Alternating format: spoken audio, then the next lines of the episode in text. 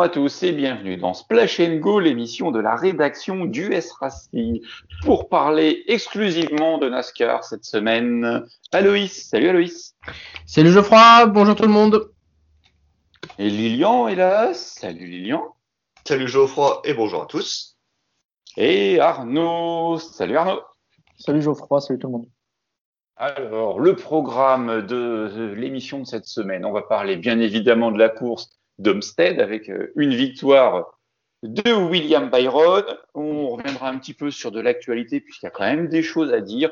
Et on parlera également, Arnaud, je sais que ça te tient à cœur, euh, des Daytona 500 et du Super Bowl, puisqu'il se passe des choses du côté de la NFL. Et vu que tu es un peu le grand Manitou de la NFL chez nous, tu vas pouvoir tout nous expliquer, on va tout comprendre.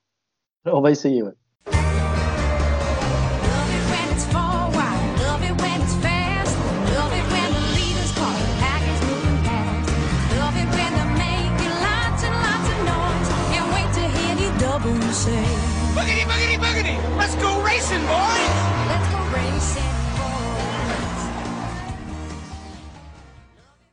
Allez, on commence avec ce qui s'est passé du côté euh, d'Homestead et la victoire Lilian de William Byron. Alors ça, eh ben, c'est une de plus. Oui, bah ouais, ouais, je crois que cette année on est bien parti. on a commencé avec McDowell au Daytona 500. Et puis bon, semaine dernière, victoire Gibbs. Bon, c'était pas forcément le pilote attendu, mais euh, belle victoire de, de, Christopher Bell.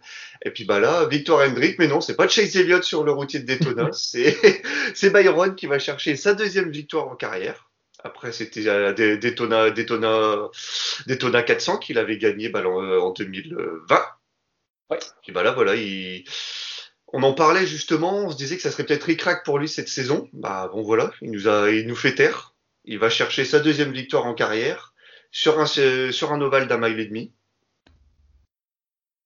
Imprenable euh, une fois que, une fois que la nuit est tombée sur, euh, sur le circuit d'Homestead. On a clairement vu une différence entre euh, ceux qui dominaient en diurne et ceux qui dominaient en nocturne. On y reviendra. Et puis globalement, la Hendrick, trois, trois voitures dans le top 10. Chase Elliott, quelques places à, derrière belle performance en Hendrick. Ouais, belle, belle, perf à Loïs hein, de, de, Byron qu'on n'attendait pas forcément, mais peut-être que l'association avec son nouveau chef d'équipe, enfin son nouveau chef d'équipe qu'il a connu euh, du temps de la truck, paye. Ouais, c'est ça, euh, à peine trois courses et avec son nouveau slash ancien euh, euh, et ça gagne déjà euh, une première victoire sur un Oval d'Amaïni, on peut dire ainsi, puisque Lilian faisait référence à sa première victoire en carrière euh, sur un super speedway. Bah, Byron a pas attendu longtemps, ça a frappé direct. D'habitude, on le voit un petit peu plus en difficulté du fait de son manque d'expérience et de sa jeunesse. Là, il a conduit comme un vétéran à la deuxième partie de, de course. Et il a tapé dans le mille, rien à dire. et plus, plus que, les, euh, que la Hendrick en force. Je dirais même le clan Chevrolet euh, s'est transcendé au moment de la nuit tombée. Et on peut mettre dans le même euh, paquet RCR Hendrick, puisque Byron fait 1, comme on disait, Larson fait 4, Bowman fait 9 et a longtemps été dans le top 5, et Elliott fait 14 pour la Hendrick. Ce à quoi on peut rajouter la deuxième place de Tyler Reddick, euh, Austin Dillon qui fait 12 et a très longtemps été dans le top 10. Et même, on pourrait rajouter l'écurie satellite euh, de la RCR, donc euh, la Trackhouse Racing, avec Daniel Suarez, qui fait 15, ce qui est un excellent résultat pour cette nouvelle structure qui a été créée à l'intersaison. Ça, ça, commence à faire beaucoup de monde. Si on met tout le clan Chevrolet.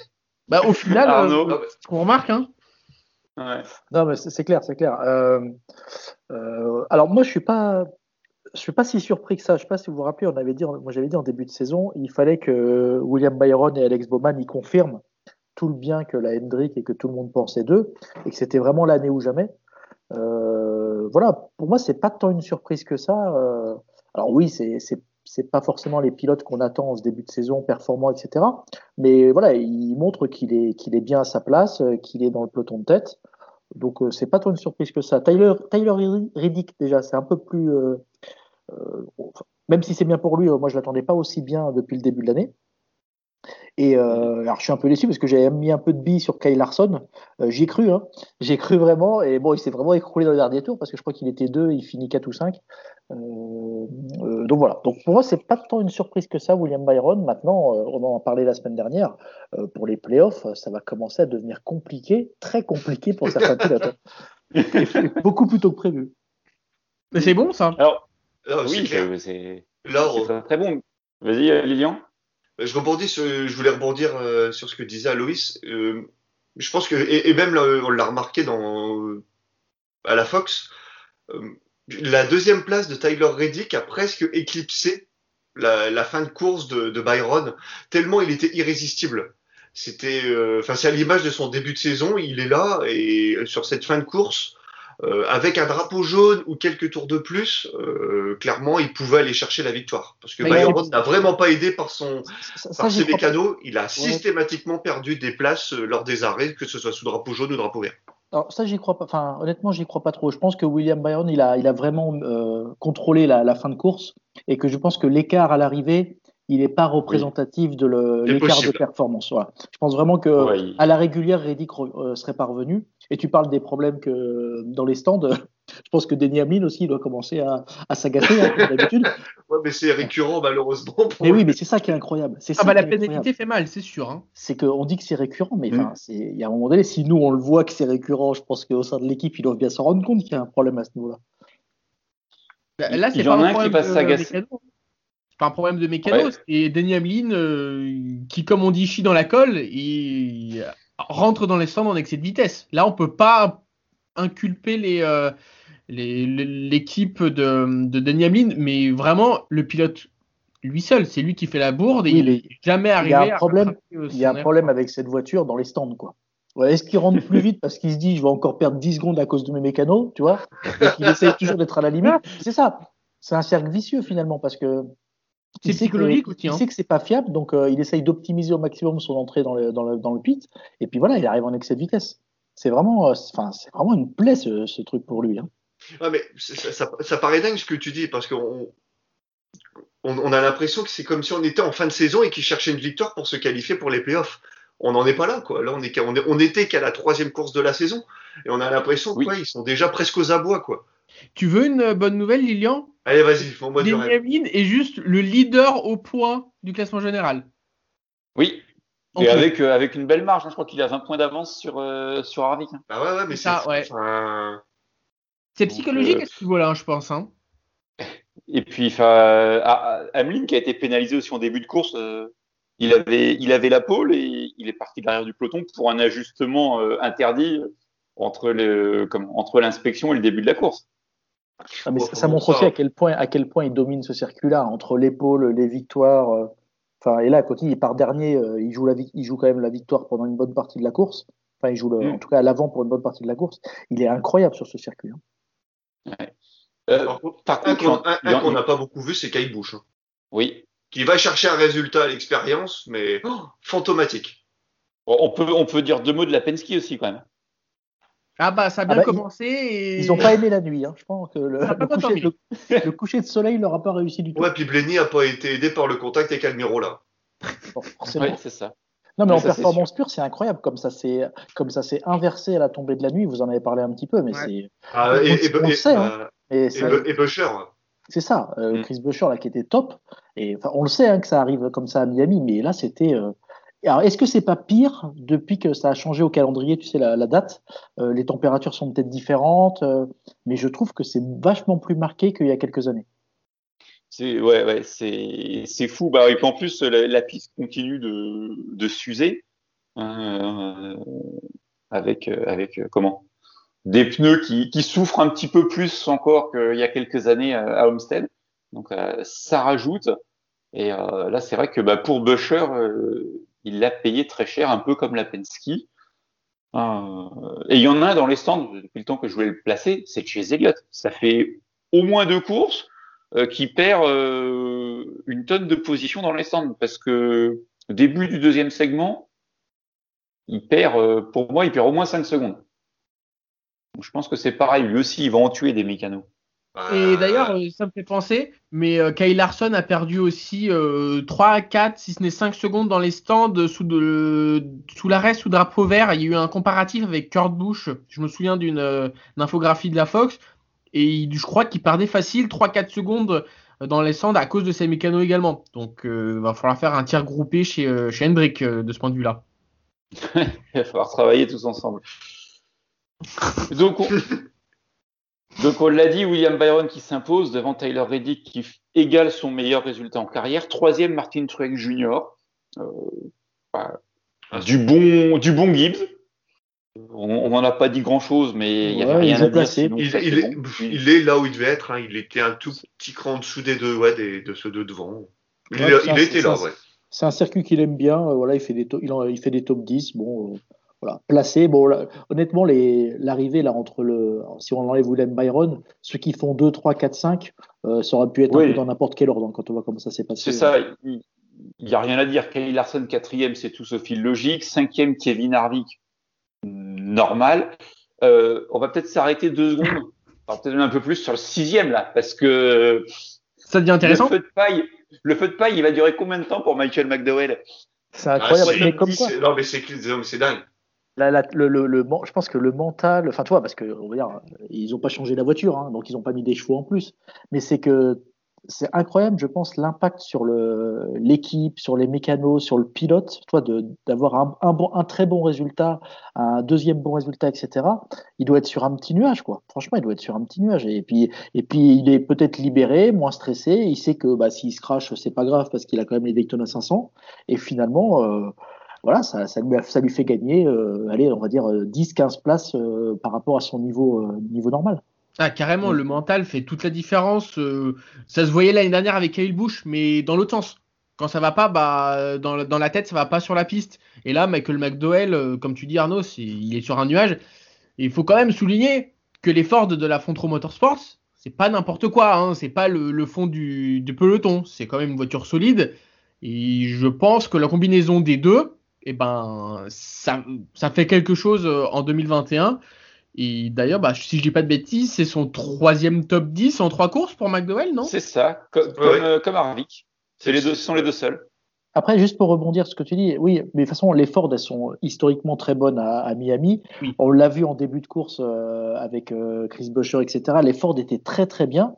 Et peut-être que bah, le, le setup euh, de McDowell euh, et de Newman était un peu moins agressif que, le, que ceux de Buescher et, et, et consorts, et qu'ils ont moins subi le changement de, le changement de, de conditions entre, à la tombée de la nuit, hein, finalement. Alors, il y a quand même une hiérarchie chez Ford. Euh, on sait que c'est la Stewart-Haas et la Penske qui sont devant. Et ensuite, Aloïs, la front row. Euh, oui, c'est, non, la, euh, oui, la front row. Tu la mets devant ou derrière la Penske, euh, la Rush? Hmm, Ah. Peut-être peut-être un cran en dessous, mais après, j'ai envie de te dire, ça dépend des circuits. Att- Attends une dizaine de courses, tu vas voir. Je pense que ça va se remettre dans l'ordre. Ouais, mais en même temps, la Roush, euh, Buescher, il fait des perfs sur, euh, allez, il reste une sélection de 5-6 pistes. Newman, c'est à peu près la même chose. Euh, la front row, bah, c'est du même acabit au final, mais sur des pistes différentes. Euh, euh, Dis-moi, Geoffroy, la, la front row est affiliée à la Penske ou à la Rush euh, Non, voilà, pour moi, c'est, pour moi, c'est, c'est Rush puisque Penske, c'est avec la Woods. Je me posais la même question. Pe- Pe- Penske, c'est Penske, c'est Wood Brothers. Donc euh, c'est après c'est la même plateforme de travail pour les pour les moteurs. Tout le monde a les mêmes, c'est Rush-Yet. Euh, mais ça doit travailler avec euh, la front row doit travailler avec la Rush. D'accord. Donc je pense, ouais, comme dit euh, Arnaud, rendez-vous dans 10 courses, on verra bien ce que ça donnera. Mais pour l'instant, Michael McDowell, c'est très très solide et je pense, on doutait un petit peu de la qualification pour les playoffs euh, il y a deux semaines. Je, je pense que euh, il y en a plus, il y a plus de questions à se poser. Ah bah là, en plus, quatrième du classement général, enfin, lui quatrième, Bell septième. Euh, en plus, ça prend des places, quoi. Je veux dire, ça, ça, Ouais. va- ça, ça commence vraiment. T'imagines, Bowman et Kyle Busch aujourd'hui, ils sont pas qualifiés. Euh, Newman non plus. Euh, c'est voilà, il va, va falloir se cracher dans les mains parce que ça, je pense que pour eux, la, la fin de la saison régulière va arriver très très vite. oui, bon, après, enfin voilà, il, reste encore beaucoup de courses. ouais, mais je pense qu'on on en reparlera. Mais je pense qu'il y en a un ou deux là qui vont, qui vont pas se rendre compte, enfin, ils vont se réveiller, ils vont se dire oh putain c'est trop tard. Voilà. Ah, bah, quand, on voit déjà les trois casques qui sont, enfin les trois vainqueurs déjà, il fallait ah, les trouver ces trois-là après trois. Tu pas grand chose. Hein. Tu rajoutes un Ricky Stenhouse qui remporte un super speedway. Tu rajoutes allez. Euh... Un Newman à la conso. Ouais, allez vendu. J'achète. un, Byron. Fait un, un hold-up quelque part. Euh, ouais, les places, euh, ça peut ça me nuiser très rapidement. Bah, dès la semaine prochaine, c'est ça, la semaine prochaine. à chaque fois, on repousse et puis en fait, non, ça continue, quoi. Non, mais toi, la semaine prochaine, Calbouche, il gagne, hop, euh, il, se il, se requalifie alors qu'il est très loin au classement. Euh, et puis, euh, ça, ça, prend de la place. Hein. S'il y a bien une piste sur laquelle on peut faire des paris, c'est Las Vegas. Quoi. le lieu s'y prête.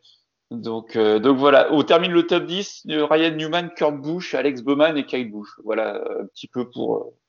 pareil, pas forcément de grandes surprises. des pilotes attendus, peut-être pas forcément dans cet ordre-là, mais voilà. Non, mais ce qu'on disait, c'est que là, on commence à retrouver des circuits plus classiques et forcément le, la hiérarchie, euh, voilà, elle se remet en place tout doucement. Alors il y a toujours un peu des exceptions, un pilote qui va, qui va être exceptionnel ou un setup très différent qui va, qui va briller sur une course, mais globalement, on commence à revoir une hiérarchie qui ressemble à quelque chose. Du coup, t'en fais quoi de la Penske dans cette hiérarchie? Ah mais là, là, je pense qu'il y a vraiment eu un loupé au niveau du setup. Quand tu vois comment ils se sont écroulés, euh, voilà, je pense que c'est une, une, une anomalie, tu vois, par rapport à, la, à là où ils doivent être positionnés. On verra, je pense, dès Las Vegas, ça va, ça va se remettre. Et euh, donc trois vainqueurs en, trois courses, messieurs. Euh, donc si je vous suis, on l'explique parce que euh, c'est des courses un petit peu particulières toutes. non, non, non, pas, la troisième. Moi, pas celle de ce week-end. Hein. Pour moi, celle de ce week-end. Ah, bah, c'est quand même un, un, ovale d'un mile et demi, mais qui use énormément les pneus. Un petit, peu, un petit peu différent des autres, quoi. Ouais, mais tu, tous les ovales, tu vas pouvoir leur trouver une, une particularité. Pour moi, là, on, rentre dans le dur et, euh, et voilà, la Hendrick est là, euh, la Penske euh, était là au début, dans le début de la course, mais tu vois que, enfin, elles étaient vraiment, vraiment devant, quoi. Donc, la perfo, elle y est. Ok. Et est-ce que ça pourrait pas être ce resserrement des, des écarts dû au fait que les grosses écuries ont abandonné le développement sur 2021 pour se concentrer sur 2022, la nouvelle voiture? Ça peut être une, une raison, ouais. Alors après, je suis, toujours, sceptique quand on dit, toi, abandonner le développement. Euh, vu l'importance d'une victoire euh, sur une saison, euh, les grosses équipes, elles ont quand même pas tout coupé. Hein. Donc, euh, qu'il n'y ait pas de gros développement, de grosses évolutions, peut-être, quoi, et encore que. Hein, euh, par contre, les voitures, enfin, ils continuent, ils continuent de travailler sur les voitures et de les améliorer euh, en continu. Je pense qu'il ne faut pas non plus se faire d'illusions Ouais, mais est-ce que tu bosses à 150% sur les voitures comme tu le ferais sur les autres années? Pas certain, surtout avec euh, la pandémie et du coup les réductions d'équipes euh, dans les euh, dans les shops pour travailler sur les voitures. Ça peut être un impact, certes, un peu négligeable, mais quand même. Non, parce que enfin, si tu raisonnes comme ça pour les grosses équipes, dis-toi que pour les petites, c'est peut-être encore pire.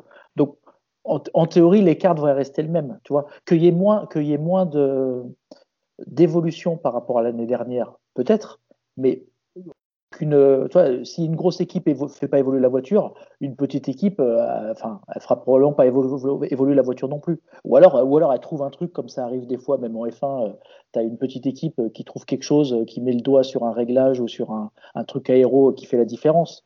Mais je vois pas de raison, tu vois, que que les petites équipes rattrapent les grosses équipes parce qu'il n'y a pas de développement ou, que ça soit aussi marqué euh, que peut laisser paraître ce début de saison. C'est très bien, hein, mais je pense que c'est aussi au niveau des pilotes. C'est-à-dire que là, on commence à, se dire que euh, oui, on a plus Jeff Gordon, Dale Earnhardt, euh, Stewart, machin et consorts. par contre, on se rend compte qu'il y a des jeunes là qui arrivent et qui en veulent et qui vont et qui commencent déjà. Alors je sais pas si vous avez vu la polémique avec Penske là, avec euh, Keselowski euh, ou Logano, je sais plus où on commence à leur dire ben vous regardez un petit peu les jeunes qui arrivent derrière parce que vous êtes en train de vous faire pousser à la retraite. Euh, alors je n'irai pas jusque là, mais clairement il y a une génération de pilotes là qui commence à confirmer tout le bien que que les, les patrons d'équipe euh, pensent d'eux et c'est pour ça qu'ils ont mis de l'argent sur eux. Mais et ça, c'est plutôt intéressant. Mais je pense que c'est plus lié à ça que vraiment un resserrement des performances des voitures. D'accord. Voilà, enfin, après, c'est mon avis, hein, je le partage, mais, vous, avez le droit de pas être d'accord. Mais, moi, c'est ça, qui me plaît, c'est que c'est vraiment. Euh, enfin, je pense qu'on a, on a des super pilotes qui arrivent là. On a des super pilotes qui arrivent. Mmh, effectivement. Alors, euh, voilà un petit peu pour cette course d'Homestead. Euh, à moins que quelqu'un veuille ajouter quelque chose, mais j'ai pas l'impression. Euh, On a fait le tour. En, termes d'actu cette semaine, Arnaud, Austin Austin, avec bah, des, essais pour Goodyear c'est ça, donc alors, je ne sais pas s'ils ont démarré, mais en tout cas c'est en ce moment sur le circuit des Amériques. Voilà, donc il y a trois pilotes, Keselowski, euh, et, et, et Truex, voilà, donc euh, trois anciens champions pour les trois marques. Euh, et c'est la première fois en fait qu'il y a des voitures qui roulent comme ça officiellement, euh, trois, trois voitures différentes. Il y avait Stewart qui avait fait des petits essais, enfin pas des essais, il avait fait une un run de démonstration. Là, voilà, c'est des essais pour valider définitivement le choix de pneus pour la course qui arrive fin mai, ou autour du 20 mai, si de mémoire. Ouais, c'est ça. Parce que bon, c'est quand même voilà, c'est pas anodin. Euh, il y aura les trois, il y aura les trois séries sur la, le circuit et la, la version longue du circuit. Euh, donc ça, c'est vraiment important parce que c'est pas un circuit sur lequel la NASCAR a l'habitude d'aller, bien sûr, et euh, pourrait y avoir des surprises si le, choix de pneus qui est fait est pas, est pas le bon du tout. Oui, c'est ça. Effectivement, c'est une nouvelle piste et puis faut quand même pas trop se rater du côté de Goodyear. on a un petit passif. Ah, Alors, autant toi, on a, on a, connu Sonoma, Watkins Glen où il y a quand même un petit peu de dénivelé. Là, j'ai hâte de les voir faire la, euh, la, montée du départ. Le, le peloton qui va prendre la côte euh, avant le premier virage à gauche, là, j'ai hâte de voir ça. C'est ça, ouais. ça, ça, peut être sympathique. Et puis à voir aussi comment la NASCAR va réagir avec euh, comment? Avec ce qu'ils mettent là au niveau des chicanes pour pour, on va dire, essayer de rétablir une ligne de course euh, qui soit à peu près sur la piste. Donc, euh, Alors, les, on, verra ça. Les autres infos là qu'il y a, c'est que ça y est, ça commence quand même à, parler de remettre, euh, remettre des spectateurs. Hein, donc, c'est en, en Pennsylvanie déjà pour Pocono. Il parlerait de 20%, 20%, je crois, c'est ce que 20%, c'est ça, ouais. Donc euh, voilà, c'est quand même des signaux qui sont plutôt positifs là, qui commencent à, à sortir d'un peu partout. Donc, euh, donc à suivre. Euh, autre info, Arnaud, qui dont on avait déjà un petit peu parlé, je crois, en, en début de saison, mais qui qui revient un petit peu comme un serpent de mer, mais bon, quelle bouche qui roule sur la terre non? Quelle bouche qui va rouler sur la terre? Non, c'est pas ça. Euh, ouais, bah, il y va d'ailleurs, et je crois qu'il y, y, a Kyle Larson qui. Et Logano aussi, ouais. Euh, et Logano. Ouais, c'est ça. Il a envoyé le signal, et puis tout le monde s'est dit, ben, ça se trouve, on va en avoir d'autres. Hein. Parce que, donc, juste pour resituer, avant, avant la course de Bristol sur Terre, euh, quelle, quelle, bouche va s'engager en late model? Et du coup, euh, Larson le fait aussi, Logano le fait aussi. Euh. donc, c'est sûr que c'est un très très bon moyen de, d'apprivoiser la course et puis de, prendre ses marques rapidement. Quoi. Et surtout que ce sera à Bristol, puisque ce sera les, Bristol Dirt Nationals. C'est sur, le même, sur la même piste et c'est une semaine avant. Donc c'est vraiment, euh, vraiment un, warm-up pour eux, même si c'est pas les mêmes voitures. Euh, par contre, en termes de trajectoire, de connaissance de l'évolution de la piste, etc., ça va être super riche pour eux. Oui. Arnaud, tu disais tout à l'heure que la fin de saison régulière arrivera vite pour certains pilotes. Bah, la course de Bristol Dirt arrive très vite également, puisque c'est déjà à peine trois semaines. C'est clair, mais c'est génial. parce qu'en fait, ça, ça, va être super attendu. Là, là tu vois, oh avant le début de saison, je me disais, ouais, ça c'est super, j'ai hâte. Bon, par contre, c'est pas tout de suite. Et finalement, bah si, c'est tout de suite. C'est, on, voit déjà arriver les dates. Donc, non, non, c'est top, top, franchement. Mm. Bloquez, bloquez votre week-end. S'il pouvait prendre un peu de dirt de Bristol et le, mettre, et le remettre à Phoenix, moi ça m'arrange. ah, par contre, il en faudra un peu plus de terre là. Hein un petit peu. Ouais, c'est bon, ils ont une montagne à côté, euh, c'est bon quoi. Ils ont juste à casser la, ils ont juste à casser la colline et puis, voilà quoi.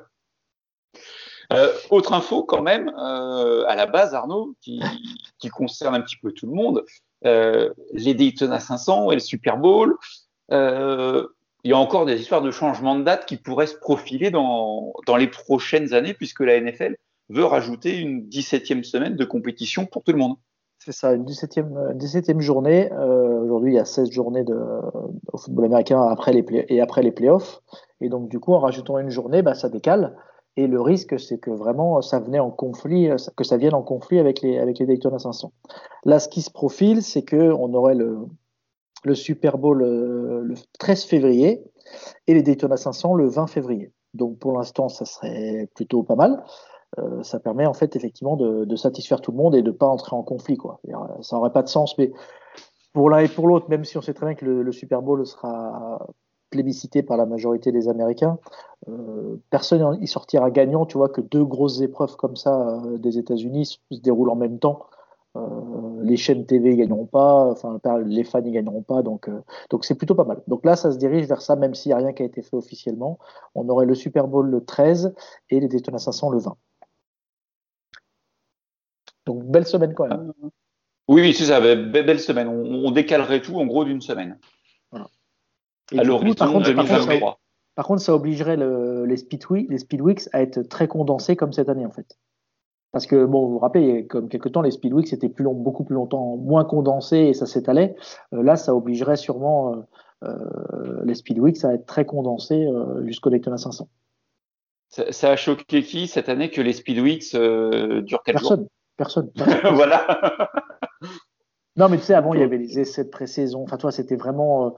il y avait toute une cérémonie, mais bon, ça coûtait du fric, je pense. Et là, ça permet aussi de réduire les coûts. Et puis, comme je dis, c'est un mal pour un bien. Hein. Ça, ça, condense l'action. Euh, bon, après, on n'est pas dans les voitures, donc on n'est pas fatigué, nous. Hein. Mais euh, ça condense l'action, il y a du spectacle, et puis tu montes rapidement en pression jusqu'au Daytona 500. Après, euh, ce qui peut être un défaut, c'est que oui, les changements, on les a pas vus passer, mais du coup, ça se ressent dans les audiences. Et j'ai l'impression d'en parler chaque semaine, mais euh, c'est pas ouf. Je me souviens avoir lu pour les Speed Weeks que bah, le Clash, euh, quasiment personne n'avait regardé et au final, euh, avec 100, moi ça n'a pas fait de différence personnellement. Donc, euh... Non, mais ça, c'est peut-être l'effet circuit routier qui a fait la différence.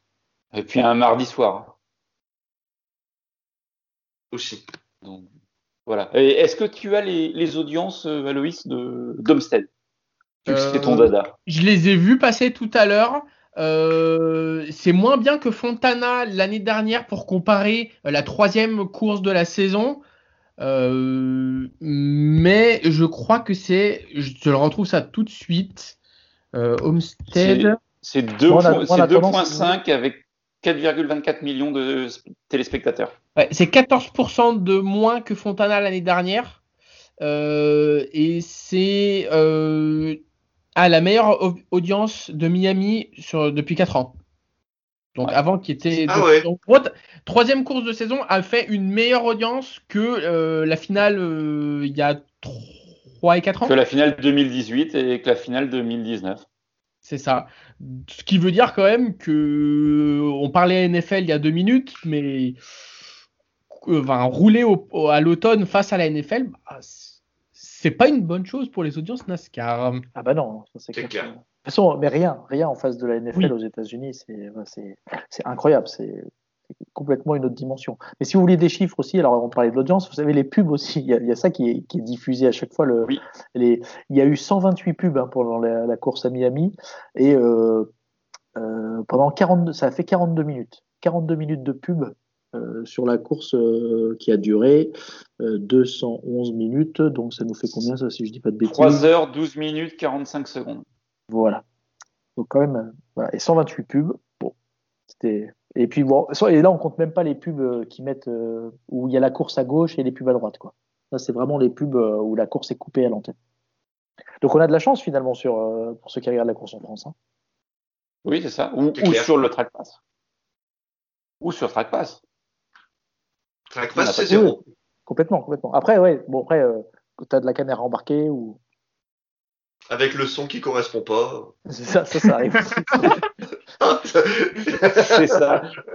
La, la, la, la, caméra posée en plan fixe sur le muret, tu as l'impression que les voitures, elles sont à 50 à l'heure. C'est ça. Mais du coup, ça fait bizarre des fois. Ouais, ouais, des fois, ça, ça fait ouais. très très bon. Tu t'amuses à deviner euh, sur quelle voiture le son est bloqué? Oui, des, des, fois, oui, tu, tu, te poses la question quand même. Par Mais contre, ce qu'on euh, voit régulièrement et ce que je trouve top, top c'est les, les, caméras dans le casque. Là. C'est enfin la, la vision, euh, la vision à la place du pilote. Donc on parle pas de la vision. Ouais, ouais, on parle pas de la, caméra embarquée, on parle vraiment où tu es sur le casque, c'est-à-dire quand le pilote tourne la tête, c'est impressionnant. Franchement, c'est bluffant cette. Puis la qualité, enfin, c'est presque naturel maintenant avec la technologie. Mais quand tu réfléchis un petit peu, on est quand même dans la tête du pilote, quoi. C'est mm. bluffant, bluffant de... les images sont incroyables. Bah, c'était surtout des belles images pour le, le, routier à Daytona, puisque là on pouvait vraiment voir euh, le pilote en action. Et ouais, ça donne des images euh, super impressionnantes.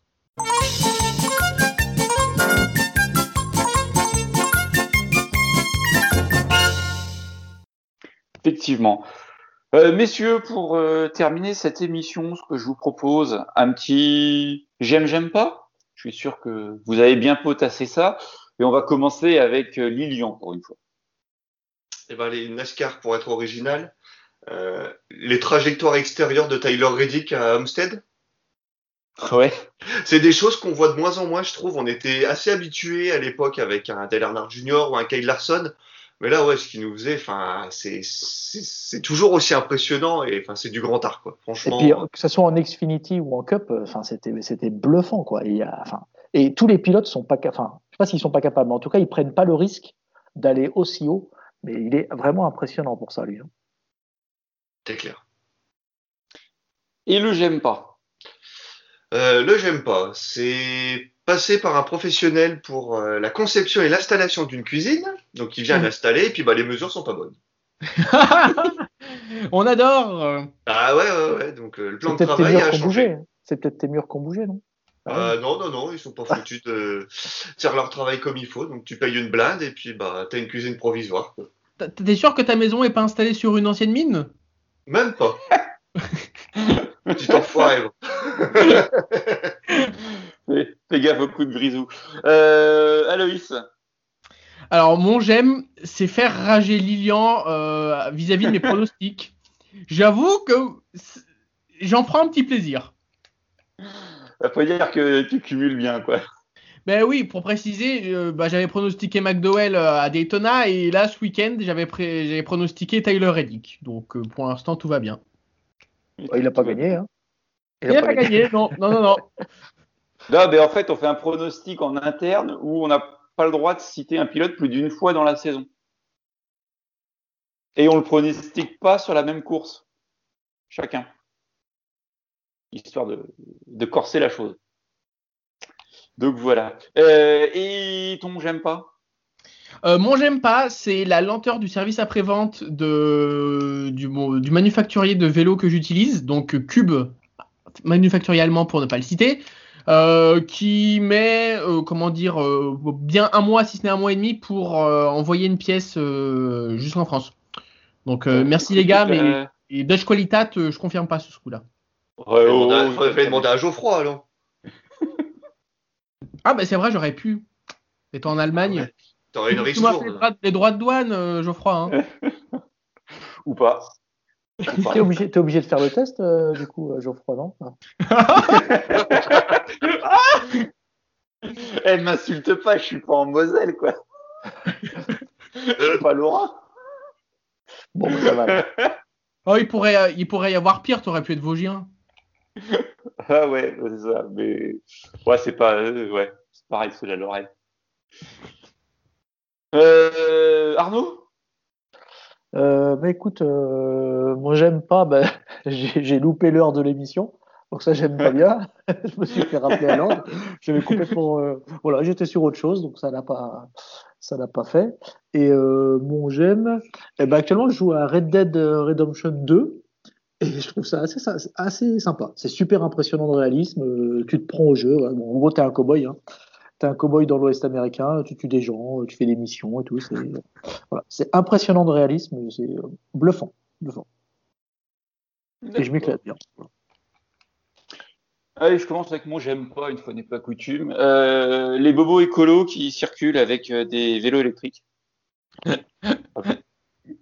voilà, ça me gonfle. Ils savent, savent pas rouler. excuse-moi, mais. Mais il faut, rouler un bon draft. Avec des talons. Non, mais rouler avec des talons aiguilles euh, sur un vélo, excuse-moi, euh, faut pas avoir la lumière à tous les étages. Ça tirait tellement bien, Geoffroy. pas de vélo électrique, merci. Euh, et mon j'aime, euh, ça a été revivre, euh, bon, on peut l'appeler comme ça, Lilian, je pense, le plus grand scandale des trois dernières décennies dans l'histoire de la monoplace américaine. le, le départ des US 500 euh, en carte lors de la saison 1996. Pour ceux qui ne Ah, l'ont pas vu, Ce, dépa- c'est un- ouais, euh, ce, dé- ce départ de Jimmy Vasseur, hein. entre autres. magnifique. magnifique. Mais du coup, c'est sur le- la vidéo est sur le site? La vidéo est sur le site euh, dans les courses historiques de, de l'IndyCar. Vous pouvez aller la, la revoir. euh, T'as revoir t'as un carton course. avant que le drapeau vert soit agité. C'est ça. T'as un drapeau rouge avant le drapeau vert. Et il n'y a pas de pluie. Il y avait que l'IndyCar pour inventer ça, tiens. Non, c'était non, c'était le kart à l'époque. C'est- Oui, c'est vrai que oui, en plus, oui, c'était du temps de la scission, c'est vrai. C'est ça. Ça, ça mériterait presque qu'on fasse une review de ces courses historiques des fois. Ça pourrait être drôle. Mais bon, Bon, je c'est pense un qu'on autre a déjà assez des, on a assez déjà des, des reviews des courses actuelles. Alors si en plus tu veux rajouter celle d'avant, ça va devenir compliqué les plannings. Ah oui, ça, ça va être compliqué. Mais bon, ça pourrait être drôle. Mais voilà. Ah, tu fais comme Takuma Sato, hein, tu le fous au chausse-pied et ça rentre. Hein. Bon, ce week-end euh, du coup, euh, Geoffroy, Las Eh ben, Vegas. ce week-end, la- Las Vegas, euh, dans le Nevada, euh, ovale d'un mile et demi, un de plus, ovale bien bosselé, euh, et il devrait, il devrait faire beau normalement à Las Vegas, hein, puisque il fait toujours beau à Las Vegas. Sauf quand il neige. On est là. Je sais pas qu'est-ce qu'elle raconte, Evelyne Delia, c'est quoi la météo? Sauf quand il neige. Vraiment, ça va. euh, grand, grand soleil et euh, 73, euh, 73 degrés euh, le dimanche, donc euh, ça fait, ça fait un bon 30, ça fait un autour de 25-30 degrés cette affaire, donc euh, en, en Celsius. Donc ça, ça va aller. On, on est tranquille pour dimanche. Euh, Qu'est-ce que vous voulez les horaires? Ça, c'est pour moi, tu le sais. Ah ouais, bah, midi et demi en heure locale, donc ça fait du, ça fait du 21h30 en France. Euh, et j'ai pas le, j'ai pas le drapeau vert sous les yeux. J'essaie de trouver ça, mais, mais je te, je te redirai ça dans la semaine, mais ça va être encore Oui. du, du 21h47, 21h48 en France pour nous le drapeau vert. Euh, 267 tours et les mêmes, les mêmes segments qu'à qu'à Homestead, 80, 80 et 107. Bah, C'est pas mal, c'est pas, c'est pas mal, c'est euh, finalement ce format. Honnêtement, il est, il est bien, je pense qu'il est bien calé. Ça permet d'avoir un, un bon, un bon dernier segment, euh, avec de la bagarre représentatif. Oui, c'est ça. Et puis des arrêts ouverts à mi-segment. Voilà, des, des arrêts ouverts, et puis ça permet aussi à, aux ceux qui ont fait des setups euh, performants sur les longs runs de vraiment pouvoir s'exprimer. Effectivement. Donc, euh, bah voilà, rendez-vous, rendez-vous dimanche pour suivre ça. On aura la veille, on aura de l'Xfinity et dans la nuit de vendredi à, à samedi euh, pour nous en France, on aura de la truck.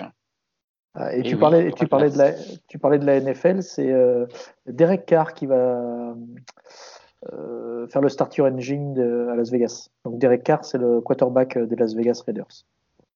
Ouais, et on aura les Thunderbirds de l'US Air Force euh, qui feront le survol. Yeah. Oh là là, mais c'est- complet. Hyper Et si vous voulez quelconque information, vous- faut venir nous écouter. Et qui, et, qui, et, qui, et- et- et qui chante avant le. Est-ce qu'il y a un concert? Ah non, peut-être pas tout de. Ah, Est-ce que tu as le nom du prêtre qui fait l'invocation? Euh, Faut non, que- pas encore. Pas, pas- pas encore. Pas encore. Et qui, et qui Mais va bon, chanter l'hymne américain? Euh, On l'a pas encore. Mais Oh là là Oh là là Et qui va faire une Oh. erreur dans les stands? Ah non, ça on connaît, c'est Denis Hamlin. Alors, je sais pas aussi, Ouais, juste rapidement, puisqu'on est sur Las Vegas, a priori, ils vont garder deux courses au calendrier jusqu'en 2031 au moins. Oui, mais ça, je crois que c'est une news qui est sur VS Racing depuis ouf, décembre Voilà. l'année dernière. Voilà, voilà. c'est pour, pour ceux qui, c'est pour ceux qui nous découvrent, en fait. Voilà. Oui, je- on m'en avait déjà parlé euh, il y a un petit moment, cette affaire. D'accord. Bon, Il excusez-moi. faudra remettre un lien de l'article Non, mais y a pas de souci. avec l'émission. Il n'y a pas de souci. Euh, sur ce, messieurs, on va s'arrêter là. On va se donner rendez-vous ce week-end pour suivre les courses et puis la semaine prochaine pour le débrief. Si ça Ça vous va. Allez, merci à toutes et tous de nous avoir écoutés. Bonne semaine, bye bye. À la semaine prochaine Bonne semaine à tous.